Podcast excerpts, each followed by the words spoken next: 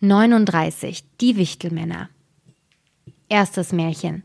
Es war ein Schuster ohne seine Schuld so arm geworden, dass ihm schließlich nichts mehr übrig blieb als Leder zu einem einzigen Paar Schuhe. Nun schnitt er am Abend die Schuhe zu, die er wollte am nächsten Morgen anfertigen.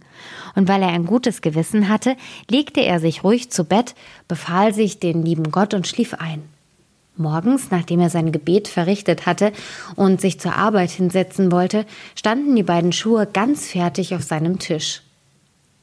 Er wunderte sich und wusste nicht, was er dazu sagen sollte. Er nahm die Schuhe in die Hand, um sie näher zu betrachten. Sie waren so sauber gearbeitet, dass kein Stich daran falsch war, so als wenn es ein Meisterstück sein sollte. Bald darauf trat auch schon ein Käufer ein, und weil ihm die Schuhe so gut gefielen, bezahlte er mehr als gewöhnlich dafür, und der Schuster konnte sich von dem Geld Leder für zwei Paar Schuhe kaufen. Er schnitt sie abends zu und wollte am nächsten Morgen mit frischem Mut an die Arbeit gehen. Aber er brauchte es nicht, denn als er aufstand, waren sie schon fertig. Und es blieben auch nicht die Käufer aus, die ihm so viel Geld gaben, dass er Leder für vier Paar Schuhe einkaufen konnte. Er fand frühmorgens auch die vier Paar fertig, und so ging's immer weiter. Was er abends zuschnitt, das war am Morgen verarbeitet, so dass er bald wieder sein ehrliches Auskommen hatte und endlich ein wohlhabender Mann wurde. Nun geschah es eines Abends nicht lange vor Weihnachten, als der Mann wieder zugeschnitten hatte, dass er vorm Schlafengehen zu seiner Frau sprach Wie wär's, wenn wir diese Nacht aufblieben, um zu sehen, wer uns solche hilfreiche Hand leistet? Die Frau war einverstanden und steckte ein Licht an. Darauf verbargen sie sich in den Stubenecken hinter den Kleidern, die da aufgehängt waren, und passten auf. Als es Mitternacht war, kamen zwei kleine niedliche nackte Männlein, setzten sich vor des Schusters Tisch, nahmen alle zugeschnittene Arbeit zu sich und fingen an, mit ihren Fingerlein so behend und schnell zu stechen, zu nähen, zu klopfen, dass der Schuster vor Verwunderung die Augen nicht abwenden konnte. Sie hörten nicht eher auf, als bis alles zu Ende gebracht war und fertig auf dem Tisch stand. Dann liefen sie ganz schnell fort. Am anderen Morgen sprach die Frau Die kleinen Männer haben uns reich gemacht, wir müssen uns doch dankbar dafür zeigen. Sie laufen so herum, haben nichts am Leib und müssen frieren. Weißt du was? Ich will Hemdlein, Rock, Wams und Höslein für sie nähen. Auch jedem ein paar Strümpfe stricken. Mach du jedem ein paar Schülein dazu. Der Mann sprach Einverstanden. Und abends, als sie alles fertig hatten, legten sie die Gestänke statt der zugeschnittenen Arbeit zusammen auf den Tisch und versteckten sich dann, um mit anzusehen, wie sich die Männlein dazu anstellen würden. Um Mitternacht kamen sie herangesprungen und wollten sich gleich an die Arbeit machen.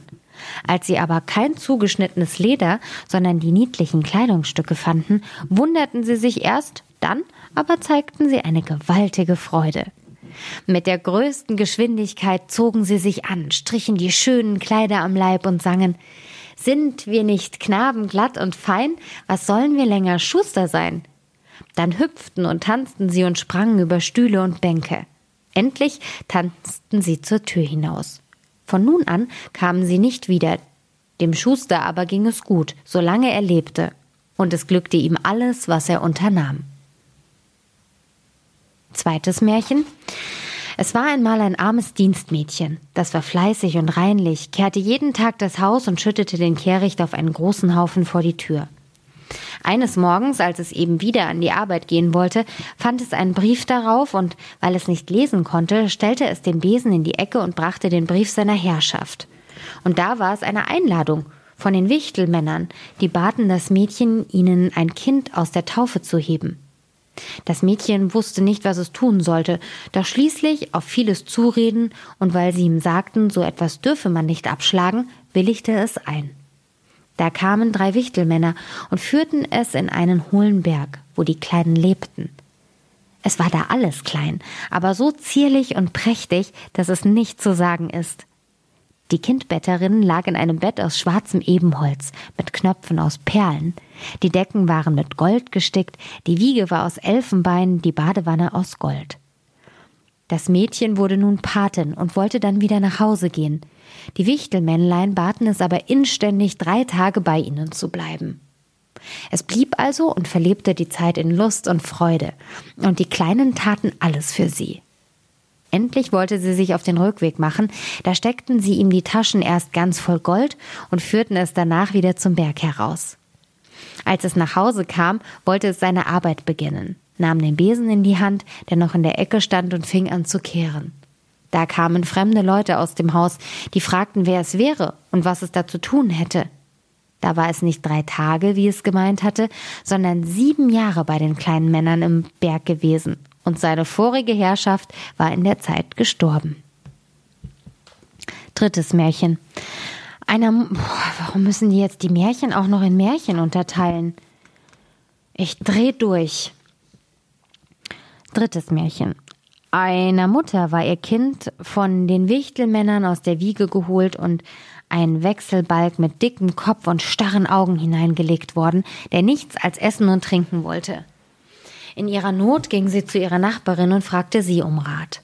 Die Nachbarin sagte, sie solle den Wechselbalg in die Küche tragen, auf den Herd setzen, Feuer anmachen und in zwei Eierschalen Wasser kochen. Das bringe den Wechselbalg zum Lachen, und wenn er lache, dann sei es aus mit ihm. Die Frau tat alles, wie die Nachbarin gesagt hatte. Als sie die Eierschalen mit Wasser über das Feuer setzte, sprach der Klotzkopf nun bin ich so alt wie der Westerwald und hab nichts gesehen, dass jemand in Schalen kocht. Und fing an darüber zu lachen. Indem er lachte, kam auf einmal eine Menge von Wichtelmännchen. Die brachten das richtige Kind, setzten es auf den Herd und nahmen den Wechselbalg wieder mit fort. Ah, das war's. oje, oje.